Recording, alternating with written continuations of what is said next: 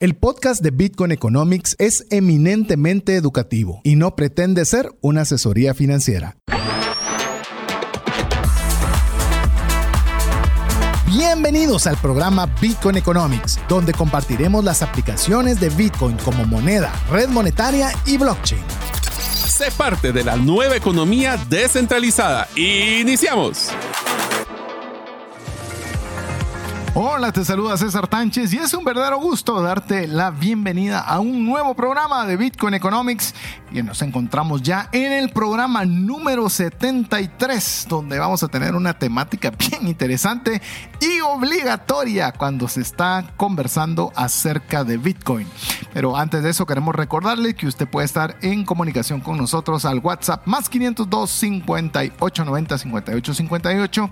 También nos puede buscar en redes sociales como Bitcoin Radio GT. Así nos encuentra en Twitter e Instagram. Y lo animamos a que si usted no está escuchando el programa en vivo, pues nos pueda buscar en su plataforma favorita de de donde usted escucha música. Ahí puede encontrarnos, nos busca como Bitcoin Economics y ahí usted puede escuchar todos los programas. Si es primera vez que nos escucha, si usted quiere aprender desde cero, no tiene la mayor idea de Bitcoin, nuestra sugerencia, arranque desde el podcast número uno y vaya de ahí hasta el día de hoy que vamos a estar en el programa número 73. Tómelo como una forma de educación de 0 a 1 relacionado con Bitcoin. Pero antes de, adentrarnos al tema, quiero aprovechar para saludar a mi amigo y también co-anfitrión del programa, Diego Villeda. Bienvenido, Diego. Gracias, César. Contento de estar aquí contigo, eh, compartiendo una vez más sobre Bitcoin eh, como red monetaria, como blockchain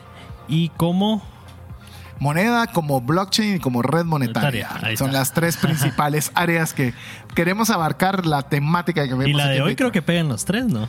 Depende cómo lo mires. Sí, es interesante. Y es una palabra que hoy, va a ser el título de que hemos eh, puesto para el, para el programa, el episodio de hoy. Es de una sola palabra, pero creo que habla por sí sola y genera ciertas emociones el título del programa de hoy.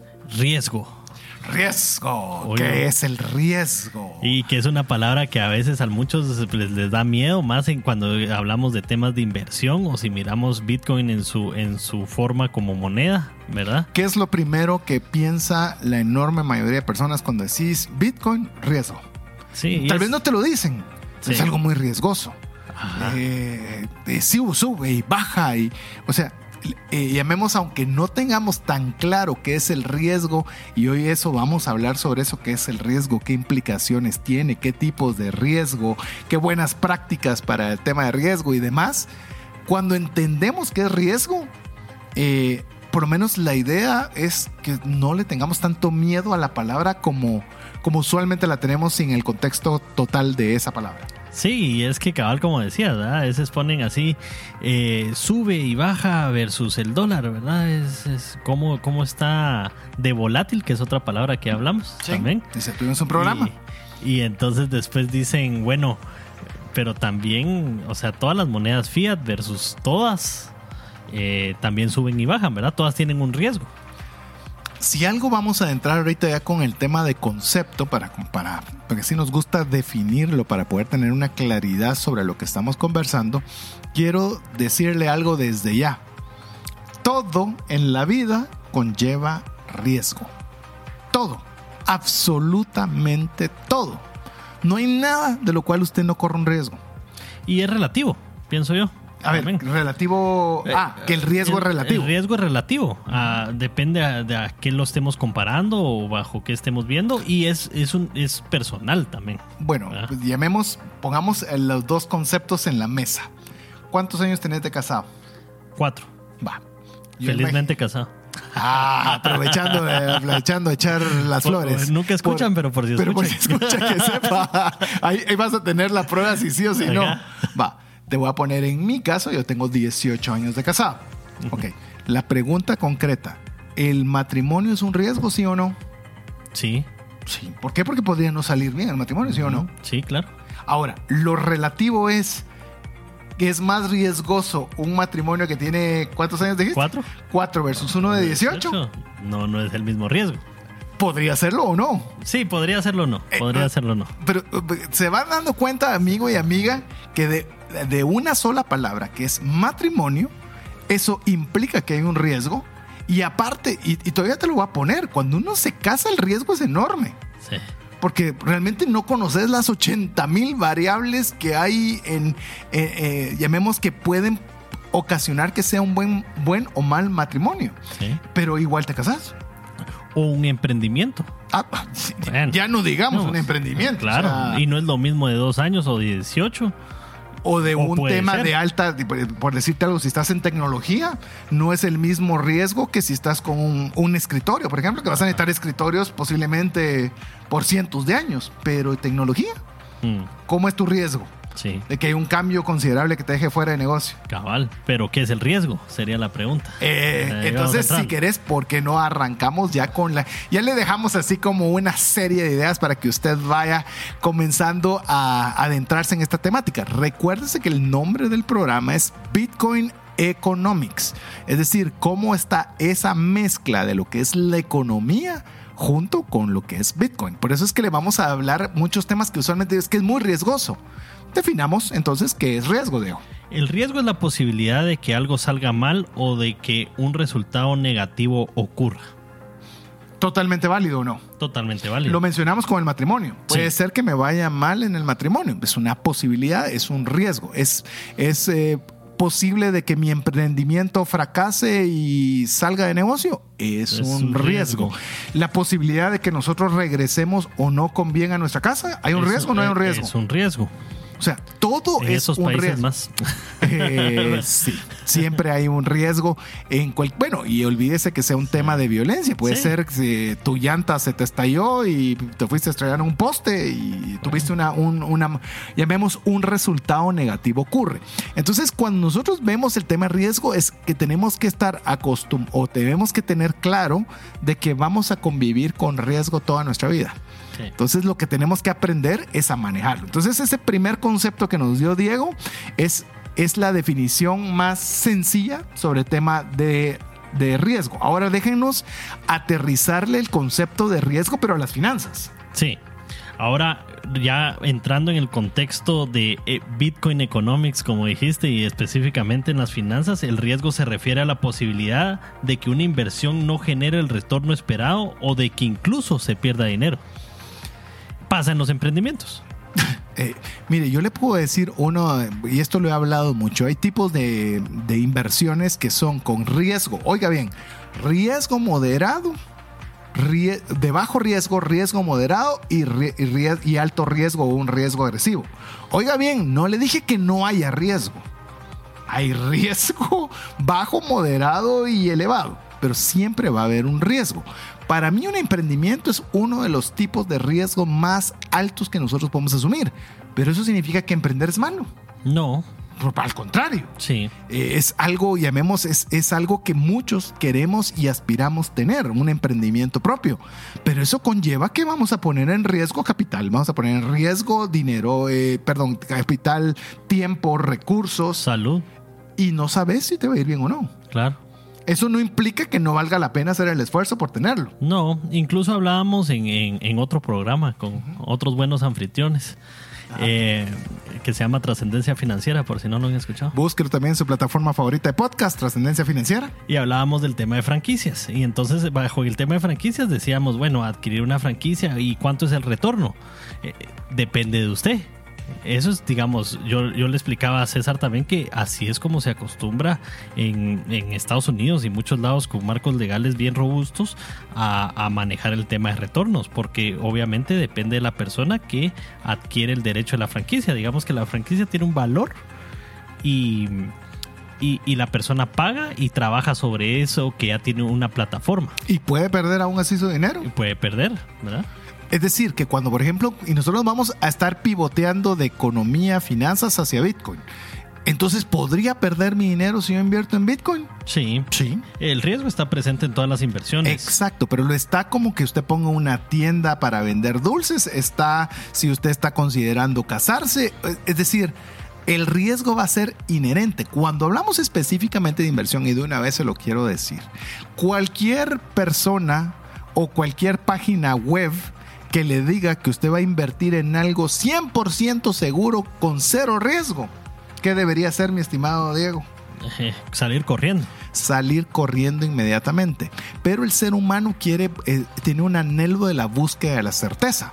Entonces, si alguien le ofrece certeza, comenzamos a tomar la equivocación de creer que esa es la línea correcta y muchas veces caemos en estos tipos de estafas donde nos están diciendo que no hay riesgo. Cuando nosotros le vamos a decir anticipadamente, todo tiene riesgo. Incluso las apuestas seguras de una generación atrás, como el oro o los bonos del tesoro de un país, riesgoso, ¿verdad? O sea, ahorita algunos, pues, eh, en pérdidas. Sin lugar a dudas. Entonces, cuando usted tenga cualquier tipo de inversión, Bitcoin incluido, pero no exclusivo a Bitcoin, usted tiene que estar claro que el riesgo va a estar presente en toda inversión que usted realice y es algo que usted tiene que tener en consideración al momento de invertir. Decir, sí, pero eso no tiene riesgo, ¿verdad? Eh, sí, tiene riesgo. Ah, pero entonces no me meto. Bueno, entonces no se case, entonces no emprenda, entonces no regrese a su casa en auto o en moto o en transporte público, porque todo va a conllevar un riesgo. El desafío, Diego, eh, más que el querer evitar el riesgo que no lo podemos evitar, es cómo lo podemos realmente gestionar, cómo podemos tomar decisiones que tengan el menor riesgo posible en lo que vemos lo que tenemos preparado para usted en el tema de la gestión de riesgo, por ejemplo, y voy a poner otra vez el ejemplo del matrimonio, si tuviste chance de tener un buen noviazgo, de conocer bien a, tu novia, que va a ser tu futura esposa, conocer la familia, verla cuando está enojada, que cuando está contenta, eh, ver su actividad profesional, es decir, cuanto más conociste de tu novia, si bien es cierto tenés un riesgo igual en el momento de casarte, pero se reduce. Porque conoces más a lo que te estás metiendo y puedes gestionar ese riesgo de una mejor forma. Máxima si lo, si lo tuviste presente para gestionarlo, ¿verdad? Porque el, tema viene con, y pasa lo mismo con las inversiones cuando no se tiene presente el riesgo y, y no se puede gestionar si uno no lo tiene como una variable. Te voy a poner un ejemplo que me dio mi abuelita al respecto. Y mi mis abuelitos fueron eh, más de 50 años casados y tuvieron como 18 años de novios.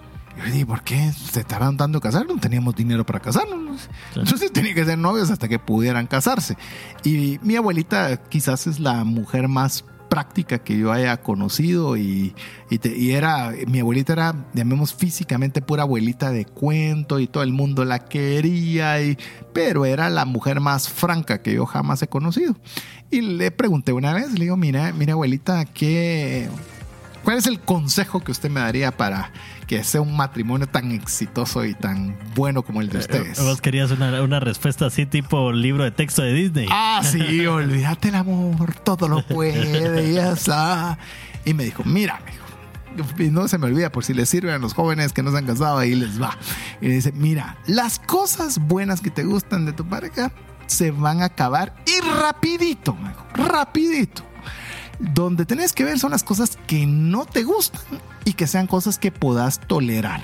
Porque todos tenemos cosas que son desagradables para otras personas y vos tenés tus buenas cuantas, me dijo. de una vez te la tiró, una vez, como que dice, no estoy hablando solo de la otra persona, sino de vos.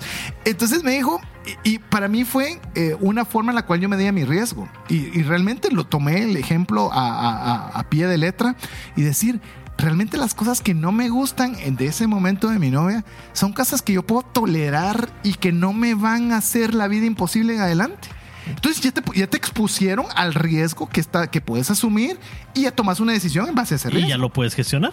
Igual sucede en las finanzas. Pero ahora vamos a darle más detalles de cómo esto se integra con la economía y con Bitcoin cuando le digamos ya una forma un poco más técnica qué puede hacer usted para gestionar el riesgo. Mientras eh, regresamos con usted, lo dejamos con importantes mensajes. Estamos en breve. Tus clientes se confunden de tu propuesta única de valor y por ende te comparan únicamente por precio. Tu embudo de ventas no está generando los prospectos que necesitas. Tu estrategia y tu cultura no generan el compromiso de tus colaboradores a la ejecución. En Gerente de los Sueños te acompañamos con herramientas prácticas, simples y relevantes para acelerar tu negocio. Pide tu cita en la página gerentedelosueños.com. Cuando llega una enfermedad, surgen dos preocupaciones, la financiera y la salud. Tener el seguro médico adecuado te permite concentrarte en lo más importante, recuperar la salud. Contrata un seguro que te dé acceso a los mejores hospitales del mundo y con cero deducible en hospitalizaciones en Guatemala. Solicita el tuyo al WhatsApp 5995 4444. Si sientes que no te alcanza el dinero y que necesitas ordenar tus finanzas, el curso Transforma tus finanzas es para ti. En él aprenderás a gastar con inteligencia, salir de deudas, ahorrar con propósito, generar más ingresos y mucho más. Adquiere el curso en la página cesartanches.com en la sección de recursos. Invierte en tu educación financiera y transforma tus finanzas. Usted está en compañía de Bitcoin Economics, su servidor César Tánchez, junto a Diego Villeda, que estamos compartiendo en el programa número 73 sobre el tema riesgo. Y es bien importante porque cuando usted le diga es que Bitcoin es riesgoso, y la pregunta seguida debería ser, que no. ¿y qué no lo es? El tema es cómo podemos gestionar este riesgo y para eso, ¿qué te parece Diego si empezamos a ver algunas ideas de cómo poder eh, tener las herramientas para gestionar un riesgo que es inherente sobre cualquier cosa y nosotros particularmente hablándolo sobre Bitcoin. Ok, tal vez lo primero sería conocer el nivel de riesgo eh, que, que se asume el activo, ¿verdad? ¿Cuál es el riesgo implícito que este tiene? Es decir, hay algo que de cajón tiene riesgo y nosotros tenemos que saber qué nivel de riesgo conlleva. Por ejemplo, te voy a poner un, ejemplo tonto, pero suponete que hay un abismo de y hay entre un espacio y otro tres metros. Y decís, bueno, saltalo. Son solo tres metros. ¿Qué riesgo estás asumiendo? ¿Qué te vas a caer? ¿Y si te caes? ¿Te fuiste? Te fuiste. Bueno, entonces vos pero ya sabes cuál es el conocimiento, cuál es el riesgo implícito que hay de la decisión que vas a tomar. Sí. Ahí ya puedes medir y decir, bueno, no salto. No lo salto o sí salto. No tengo esas aptitudes, ya uno puede evaluar otro tipo de cosas, ¿verdad? Bajo el contexto de cada quien. Entonces, para gestionar el riesgo es importante primero que usted conozca cuál es el riesgo que usted está asumiendo con cualquier activo financiero.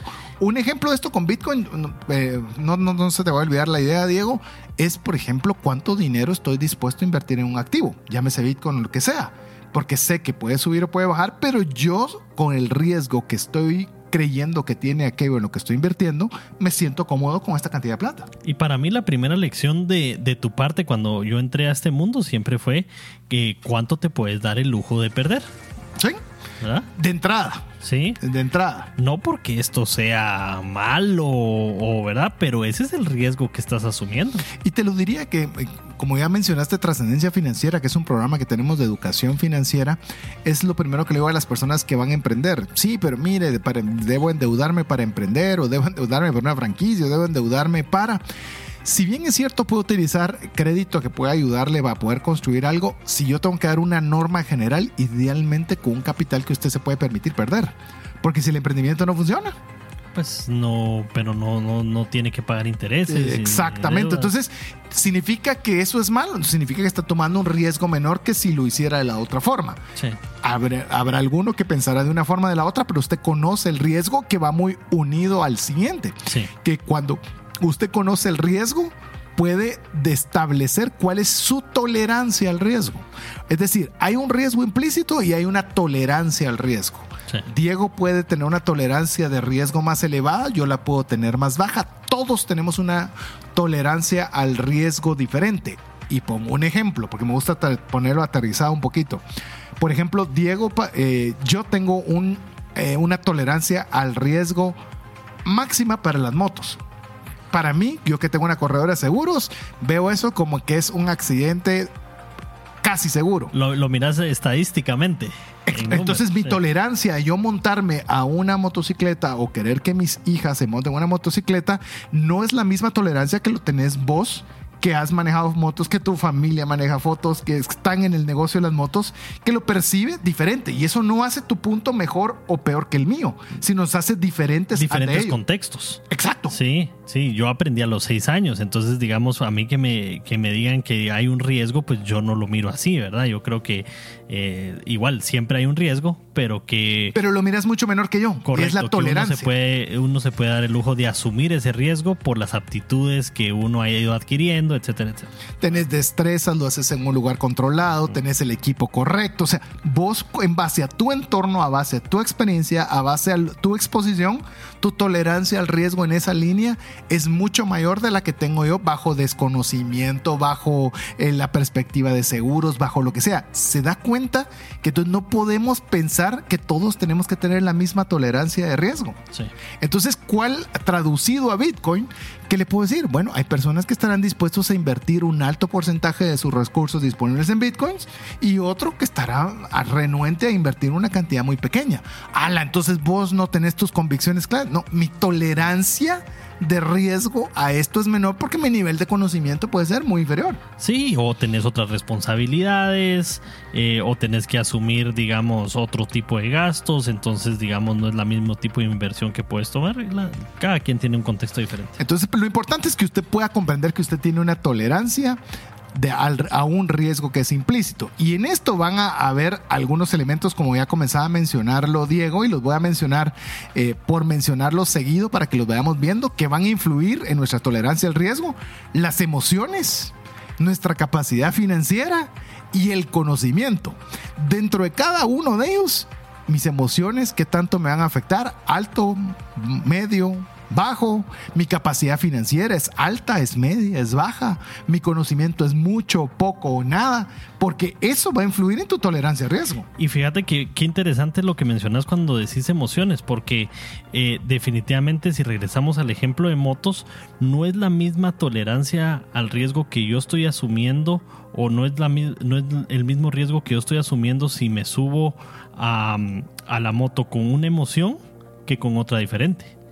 Y, y es- Seguro. Y es, la misma persona. Imagínate que para vos es tu pasión y para mí es miedo, como puede ser el caso. Sí. ¿Quién está asumiendo más riesgo en la emoción que estamos entrando? Sí, correcto. Eh, Yo con miedo estoy muy demasiado pendiente y es muy probable que me pase algo. O imagínate que yo estoy preciso para llegar a una reunión y, y en otro momento yo pues voy relajado para mi casa. Soy, es la misma persona, pero son dos momentos y dos emociones diferentes eh, para la misma acción. y que van a influir en la forma en la que tomaste una decisión bajo la misma dinámica de que era movilizarte de punto A a punto B. Es la misma persona, la misma acción, pero con emociones diferentes, es riesgo diferente. Entonces, eso es bien importante en la gestión porque usted tiene que saber cómo, es- cómo es mi emoción. Yo puedo ver que Bitcoin sube de precio, baja de precio.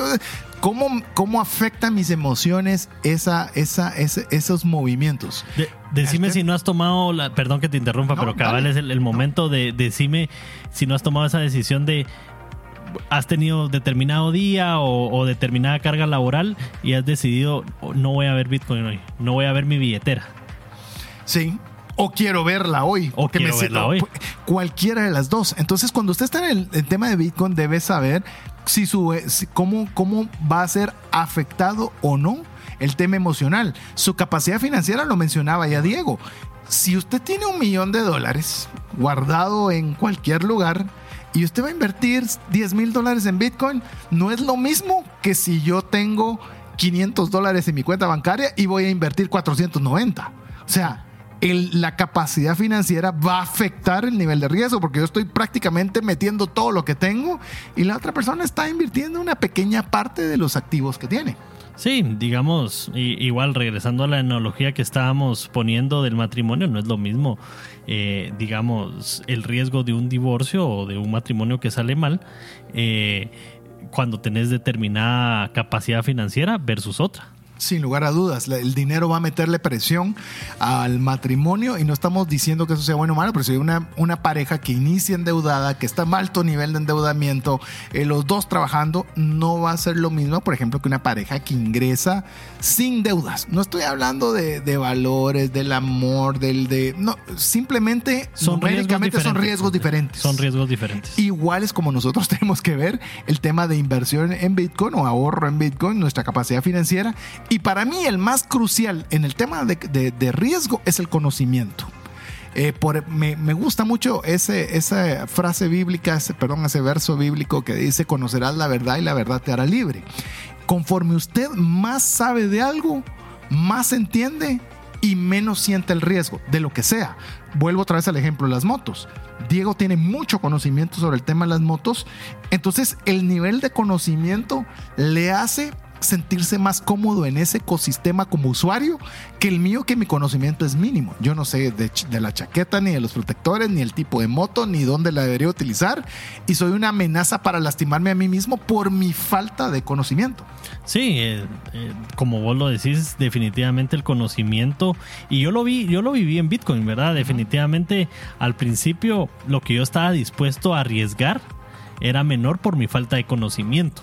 50 quetzales. 50 quetzales. 6 dólares. 50 quetzales.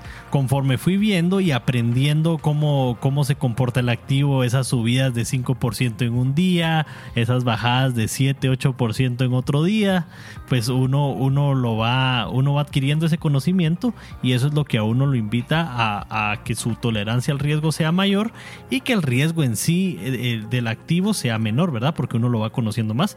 No es lo mismo percibir eh, el, o asumir cuál es el riesgo de, de un activo desde el desconocimiento que del conocimiento. Y yo creo, y por eso tenemos la iniciativa de este programa y agradecemos a cada uno de los patrocinadores que nos permiten estar al aire. Este es un programa no lucrativo, sino que simplemente nos permite educar. ¿Qué es eso? Proporcionarle conocimiento. Para que usted pueda tomar la decisión que usted considere y asuma riesgos inteligentes. No que no asuma riesgos, sino riesgos que usted puede permitirse en base a conocimiento. Con Diego hemos leído libros en plural, escuchado podcasts en plural de forma constante. Seguimos a los principales exponentes del tema y contrarios del tema. Nos compartimos noticias. Nos compartimos noticias. Hacemos de todo para qué? Para irnos enriqueciendo y conforme avanzamos. Cada vez nuestra tolerancia a riesgo es, viene una bajada de Bitcoin felicidad, solo porque no tenemos más recursos para poder seguir invirtiendo, pero esa es la idea. Bueno, antes de ir a, a nuestro próximo corte, es importante decirle que también eh, hay un elemento de gestión que es con el que vamos a iniciar cuando regresemos, que es la diversificación, que ese es algo que nos ayuda también a poder gestionar el riesgo. Vamos a mensajes y regresamos en breve con usted. Si sientes que no te alcanza el dinero y que necesitas ordenar tus finanzas, el curso Transforma tus finanzas es para ti. En él aprenderás a gastar con inteligencia, salir de deudas, ahorrar con propósito, generar más ingresos y mucho más. Adquiere el curso en la página cesartanches.com en la sección de recursos. Invierte en tu educación financiera y transforma tus finanzas. ¿Te gustaría establecer si el invertir en criptomonedas es para ti? En el libro 10 razones para invertir en criptomonedas y 5 para no hacerlo, aprenderás de forma simple, amena y práctica los conocimientos básicos sobre esta forma de inversión. Adquiere el tuyo al WhatsApp 2433-4589 o en las principales librerías del país. Si vives fuera de Guatemala, búscalo en Amazon. ¿Sabes que muchos de tus procesos de control, trazabilidad y automatización pueden hacerse de forma más eficiente, rápida y confiable, todo a través de blockchain? Esto lo hacemos en tres simples pasos. Conocemos tu necesidad, desarrollamos tu plataforma en blockchain y te acompañamos en la implementación efectiva. Conoce cómo esta tecnología mejorará tus resultados. Haz tu cita en blockchainlatam.gt. Queremos darle nuevamente la bienvenida si usted recién está sintonizando o si usted también ha arrancado desde el inicio del programa, agradecerle y también a aquellos que están escuchándolo a través de, de podcast que queremos agradecer porque nos escuchan en todas partes del mundo. La verdad que nos pone muy contentos desde Emiratos Árabes Unidos, México, España. Eh, hemos tenido Hong Kong, Malasia también nos han estado reportándose y queremos agradecerles y ojalá poder darle contenido de valor y en esta oportunidad hablando en el programa número 73 sobre riesgo, que es el riesgo, ya hemos definido, podemos eh, ver el tema la gestión de riesgo para ya entrar con un, un, nuevo tema que queremos platicarle relacionado, pero antes de eso le comentamos que también buena parte de la gestión del riesgo es la diversificación. Es decir, que no va a poner todos sus activos en una sola forma de inversión. Ya vemos, eh, existe la frase que se vuelve célebre, que no ponga todos los huevos en la misma canasta, que es un principio básico de diversificación y gestión de riesgo. Cada vez creo que sí, pero no tenés que tener tantos huevos en la canasta. Es decir, eh, está bien que tengas unas divisiones, pero unas divisiones inteligentes y no por tener muchos vas a, a, minorar el riesgo al que estás expuesto.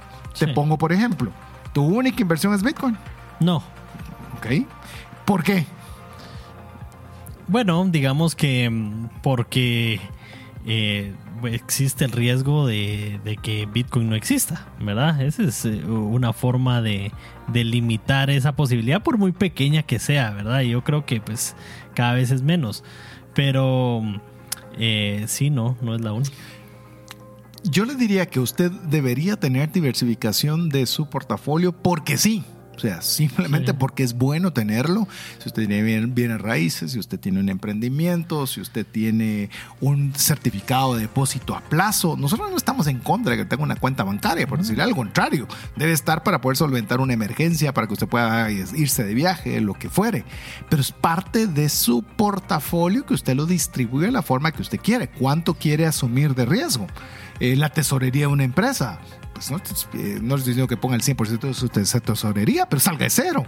Tengo una ligera exposición y dele chance de ver cómo se comporta. Sí. Un año por lo menos, no cada reunión de junta directiva, por favor. Un año por lo menos, dele. Y digamos, esa, la, diversificación, lo que decías también, ¿verdad? No, no sobre diversificar, también eso es como como importante, pero también depende de la tolerancia de cada quien al riesgo, ¿verdad? Hay gente que quiere sobre diversificar, ¿verdad? Y quiere tener 1% aquí, 5% en bienes raíces, 5%. Es tolerancia de cada quien, ¿verdad? Es forma de la gestión del riesgo que cada persona quiere llevar. Yo le voy a decir algo. Por ejemplo, hemos hablado de billeteras para tener almacenado o guardado su Bitcoin.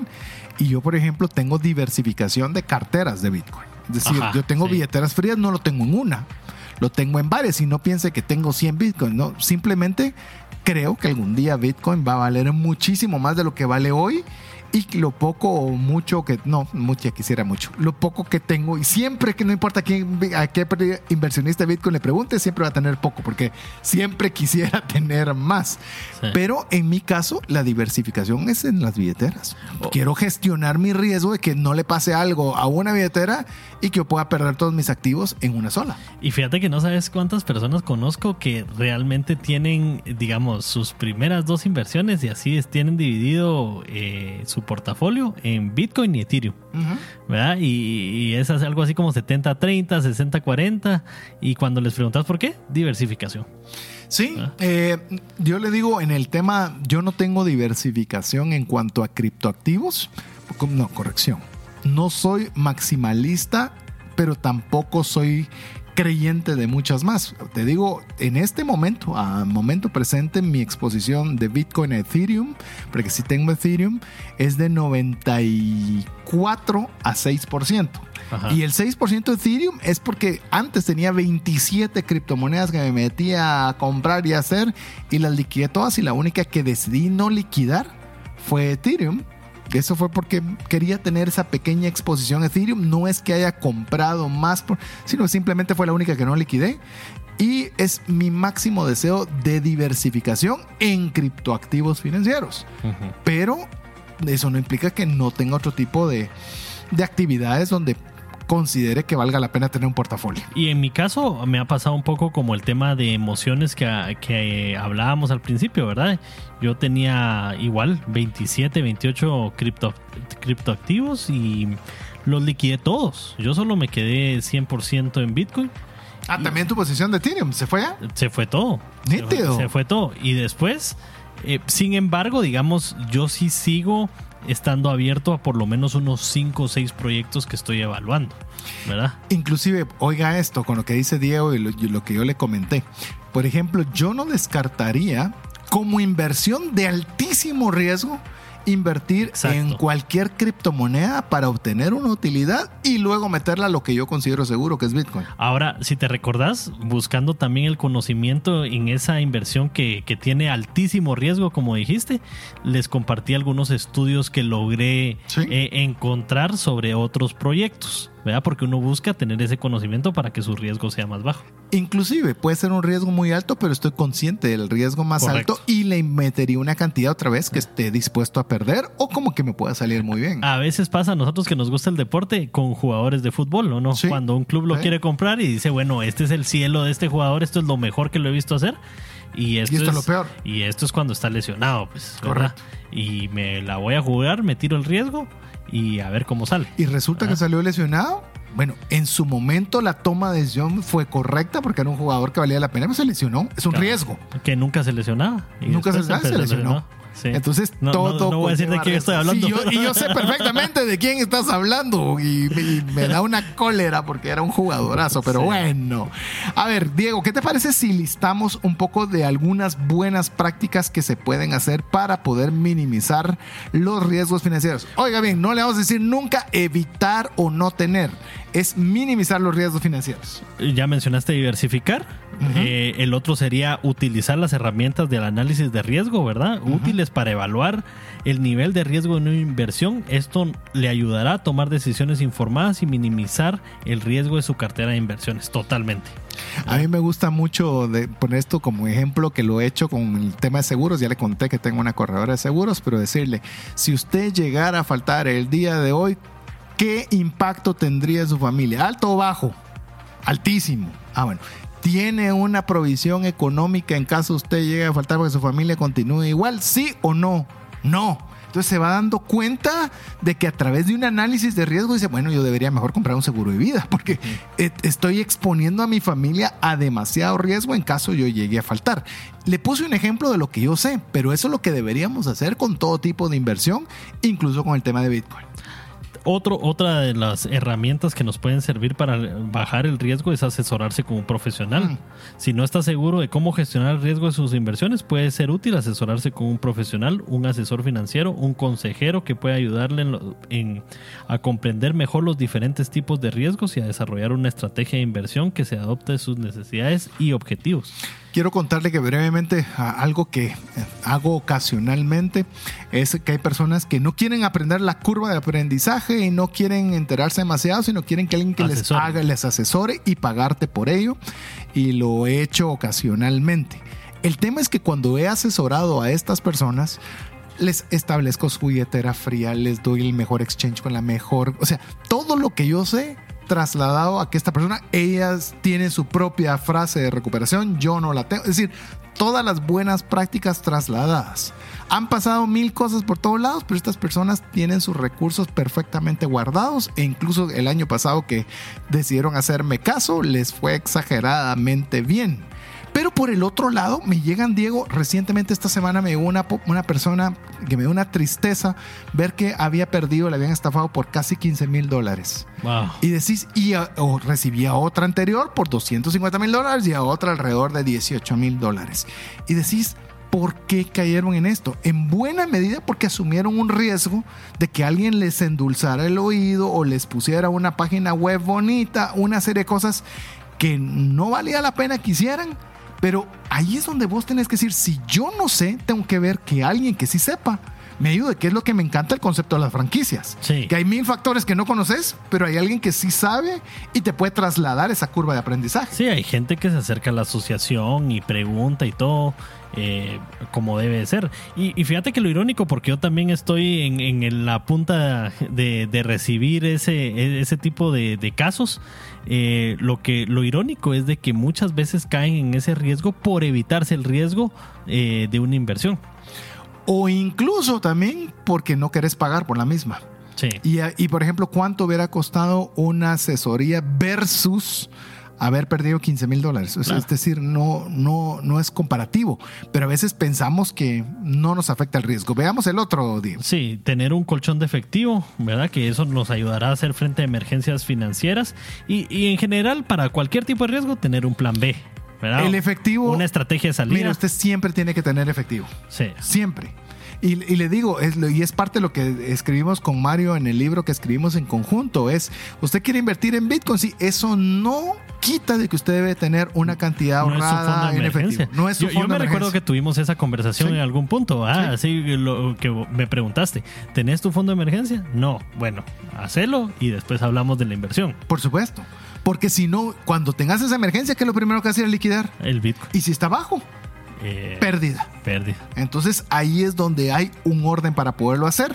Y la final, Diego, que nos puede ayudar. Educarse sobre finanzas, leer libros, eh, asistir a charlas, cursos sobre finanzas o buscar recursos en línea para obtener más información. A mí me tocó. Yo lo primero que hice fue invertir en el curso para aprender Sí, a invertir. vos invertiste con nosotros para eh, cuando dimos con Mario un curso, ahí estaba Diego en ese momento aprendiendo y hoy usted tiene la alternativa a través de Bitcoin Economics, donde usted está aprendiendo y generando un criterio sobre esta temática. Pero bueno, eh, hay mucho más que nos gustaría poder compartir con usted, pero creo que de momento tiene bastante para divertirse relacionado con riesgo y cómo el riesgo es importante conocerlo, pero saber que vamos a convivir con él y lo que tenemos que aprender es a gestionarlo Haremos un riesgo parte 2. a riesgo parte 2 que nos quedó mucho contenido. Pero bueno, vamos a hacer nuestra última pausa y al regresar lo que a usted siempre le gusta saber cómo está el precio de Bitcoin, cuál es el Fear and Greed Index que el programa anterior, número 72, hablamos respecto de ello y las principales noticias financieras sobre Bitcoin de la semana que ha pasado. Vamos a mensajes, regresamos en breve. ¿Deseas aprender a invertir en criptomonedas y no sabes por dónde iniciar? El curso Realizando tu primera inversión en criptomonedas te guiará desde cero hasta realizar tu primera inversión. No necesitas experiencia o conocimiento previo. Adquiere el curso en herramientasprácticas.com e ingresa el código Bitcoin Economics para poder obtener 5 dólares de descuento.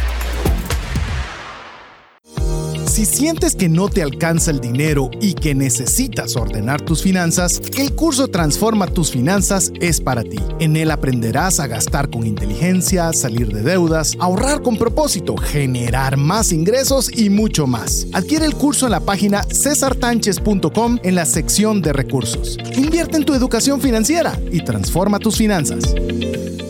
¿Deseas realizar una desintoxicación digital en donde vives y trabajas? Para esto necesitas rodearte con la naturaleza, pero de una forma sostenible. En By Botanic te acompañaremos en tus proyectos de jardines verticales, azoteas verdes, paisajismo y jardinización, pero de una forma que mejore el medio ambiente. Para conocer más de nuestros proyectos y cotizar el tuyo, búscanos en la página bybotanic.com. Queremos agradecer el favor de su audiencia. Si usted está preguntando, sí, yo quiero ver cómo me puedo asesorar, yo quiero invertir en Bitcoin, yo quiero aprender más en Bitcoin, quiero aprender a gestionar mi riesgo en Bitcoin. El número que usted tiene que escribirnos en el WhatsApp es más 502 5890 5858. Yo lo que le voy a decir algo es muy práctico. O aprendemos despacio y poco a poco probamos. Mire, hay una frase que me gusta, tal vez una de las frases que más me gusta de Satoshi Nakamoto, que fue el creador de Bitcoin, que nadie sabe quién es. Dice, todos deberíamos comprar algo en caso llegue a funcionar y en caso sea que alguien esto agarre fuego, que valga la pena. ¿Será que ha valido la pena hasta el momento?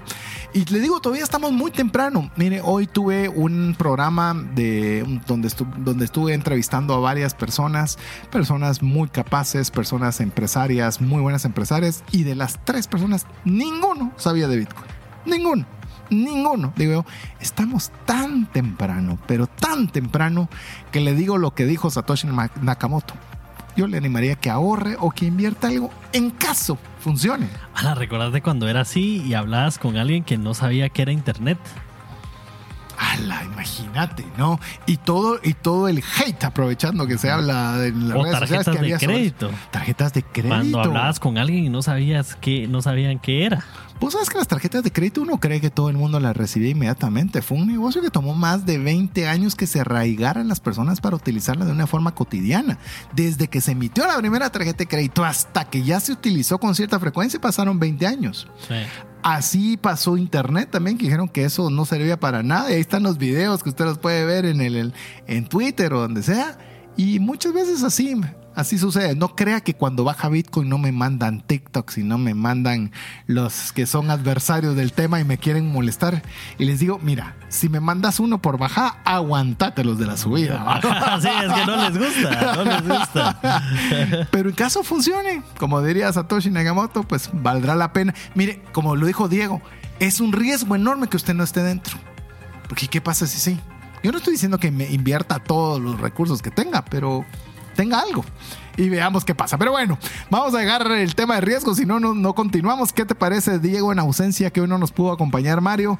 Si nos das cuál es el comportamiento del precio de Bitcoin y el Fear and Greed Index. Qué emoción, yo creo que esta es mi primera vez. Eso, eso. Bueno, eh, la semana anterior estábamos en 39.735 y rasgándonos las vestiduras aquí. Ya, vea, ya estábamos ahí, pero, pero para comprar. No crean que no crea que con tristeza. Preocupados, ¿no? Ajá. Ah, y hoy eh, tiene un aumento del 9.05% y está en 43.206. Ya estamos en números positivos en el año con el 2.84%.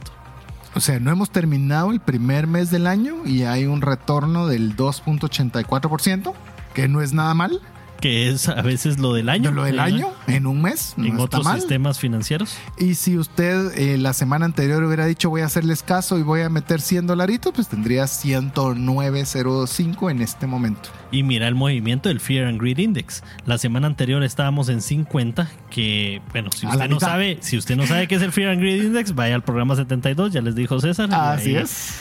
Y actualmente eh, está en 61.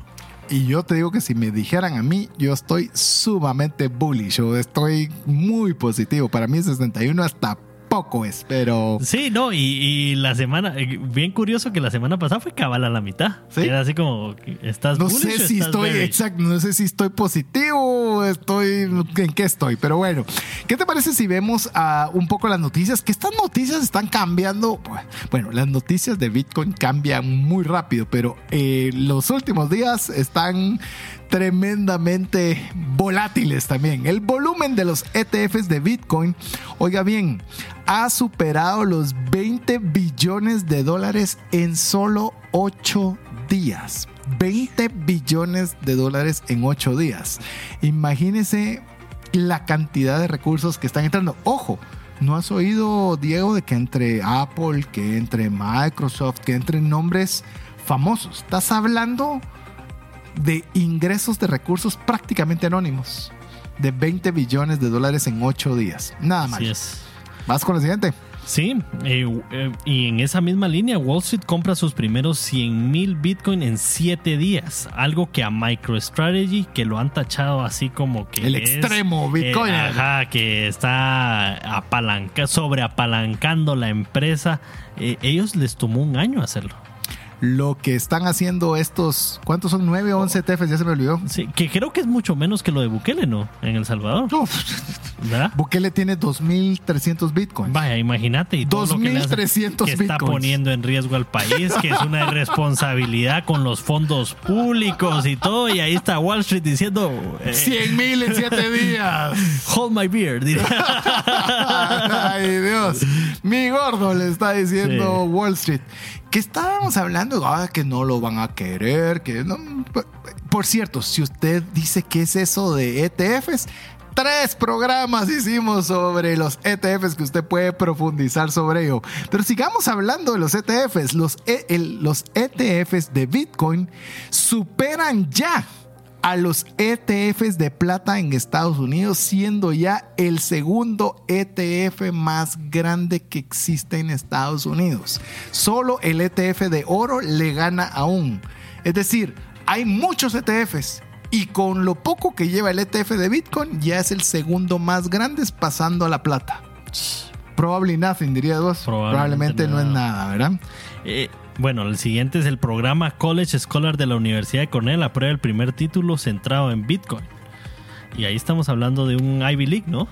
Eh, creo que sí. Cornell, sí, que. Pero para mí es de las, de las universidades más prestigiosas de Estados Unidos. Y está hablando que ya tiene un título centrado en Bitcoin. Es decir, no es que lo voy a tomar como una clase o eh, una pasantía o una- un- un puntos extras. No, y es algo que se le está tomando Ah, una, una preponderancia muy grande. Veamos también qué dice, eh, por cierto, si usted quiere seguir al que se está convirtiendo en la referencia de los ETFs en las redes sociales, que se llama Eric Balchunas, como se lo digo, como se escribe para que usted lo pueda buscar, que es un analista de Bloomberg, que es, como le digo, la referencia ahorita en temas de ETF, informa que el ETF de BlackRock ha tenido más volumen que todos los 500 nuevos ETFs introducidos en el 2023 combinados. Oí eso, el volumen de un día es más grande que todos los ETFs combinados en el 2023. Así de es. uno de los ETFs, el de BlackRock. Wow. Y hablando de BlackRock, informa que tiene más de 45 mil bitcoins y Fidelity más de 40 mil bitcoins. Ojo, esta noticia, como les digo, se están volviendo viejas. La más reciente, que es la del día de hoy, es que tiene 52 mil bitcoins y acaba Wow. de, re- de rebasar los 2 billones en activos bajo administración de Bitcoin. 2 billones. Y no tienen ni un mes. Hazla, ¿te puedes imaginar? Esos, esos son volúmenes increíbles. Pero miremos eh, también que el director de activos digitales de BlackRock, que se llama Robert Michnick, hablará en la Bitcoin Conference del 2024. Wow. ¡Hala! Te digo que esa, esa va a ser épica. Va a ser Y increíblemente polémica. Me buena. imagino que hay gente que no le gustó la noticia. A ver, te la pongo ahí. Los maximalistas creo que van a estar en contra, porque el maximalista va a decir que nada que uno no tenga sus propias llaves no sirve. Sí, Pero para temas de adopción sí. va a estar muy muy bueno. ¿Qué te parece la siguiente noticia, Diego? A raíz del megadecreto del presidente Javier Milei, el primer contrato de alquiler de este tipo en Bitcoin se firmó en Rosario, Argentina. El acuerdo aclara que mes a mes se pagará una cantidad en Bitcoin equivalente a 100 eh, dólares. Es decir, que gracias a la apertura libertaria de, de Milei, ya existe oficialmente el primer contrato en Bitcoin. Y me gustó la idea de es Bitcoin y lo, y lo meten con una moneda estable. Está, Ajá, sí, está- sí, es que no era dólares, sino era eh, Tether, ¿verdad? Tether, Ujú. eh, haciéndolo con Tether USDT, así que está muy interesante. Eh, también queremos contarle que Estados Unidos ha presentado un aviso en el cual pretende vender 130 millones de dólares en Bitcoin que fueron incautados desde Silk Road. Wow. vemos la enorme mayoría de economistas pro Bitcoin está diciendo que es uno de los peores errores que está haciendo Estados Unidos vendiendo Bitcoin que tiene eh, en su tesorería, regalándoselo a BlackRock, que es una de las peores noticias o de las peores movidas financieras. Pero bueno, es lo que tenemos con el gobierno actual norteamericano. Y en otras noticias, el Banco Central de Nigeria levanta su prohibición sobre cripto en general. Bueno, África ha estado también en esos rollos de que a veces sí, a veces no, pero poco a poco se están dando cuenta que vale la pena tener más Bueno, de algunos es que en el caso de Nigeria realmente no lo pudieron, no pudieron parar la adopción. Lo prohibieron. Eso te iba a decir, es, eh, Ajá, tenés lo- correcto. Lo prohibieron, pero siguió siendo de los, de los, digamos, países donde más se intercambiaba en Bitcoin y donde había una eh, ¿Y economía quedó? circular ya. ¿Y qué les quedó? Nada, decir que lo quitaban. Entonces ahora resulta que, pues, muy bien, mejor lo dejamos. Oiga, esto también es bien interesante y ya vio por qué decía yo la, la diversificación de billeteras frías y no estoy hablando de esta billetera que voy a mencionar ni de ninguna otra fría, pero hay un ciberataque que afecta a 65 mil usuarios de Trezor. Los datos personales de al menos 65 mil personas pudieron estar comprometidos por una falla y varios usuarios informaron que recibieron mensajes directos de un presunto atacante. ¿Por qué le digo que las, los fraudes es algo que donde usted tiene que tener cuidado? Porque imagínate que vos tenés Trezor y te viene un, Un mensaje, mensaje. disque de Trezor diciéndote que fue comprometido y vos sabés que tenés Trezor. Eh, decís, eh, mejor cambio mi frase o te dan algo para poderte robar tus fondos. Así sí, que es más delicado, más delicado ahí porque digamos eh, ataques de este tipo pasan en todos los servicios, seguro. Por supuesto. Ah, sí. No, otra vez, el riesgo es generalizado y no limitado únicamente a Pero no quiero terminar eh, las noticias que tenemos preparadas el día de hoy sin esta que la vamos a decir en tiempo real. A partir del día de hoy, si usted nos está escuchando en vivo, 29 de enero, Google ha permitido los anuncios a través de Google de Bitcoin y de criptomonedas, algo Oh. que era censurado. Hoy oficialmente Google ha dicho pueden publicarse y ya empezó BlackRock, ya empezó Vanguard, ya empezó Franklin Templeton. Es decir, día uno y arrancaron Ya con arrancaron. todo. Probably nothing, diría Diego. Cabal. Probablemente nada. Así que bueno, teníamos bastantes noticias y le puedo asegurar que vamos a tener muchas más, pero también ya que Diego lo puso, el Banco Central de Japón busca levantar el impuesto de ganancias de capital sobre cripto para empresas, incluyendo BTC. Probablemente nada. Y paramos, porque si no, vamos a seguir. Así que Diego, llegamos al final. Listo, muchas gracias por escucharnos hoy y recuerden que independientemente del riesgo, todos los caminos llevan a Bitcoin. Así que en nombre de Diego Villeda, Mario López Alguero, que no pudo estar con nosotros el día de hoy, su servidor César Tánchez, esperamos que el programa le haya agregado mucho valor. Si fue así, le animamos a que usted lo pueda compartir con sus amigos y ojalá ser parte de la comunidad de Bitcoin Economics. Esperamos tenerle la próxima semana. Mientras eso sucede, que Dios le bendiga.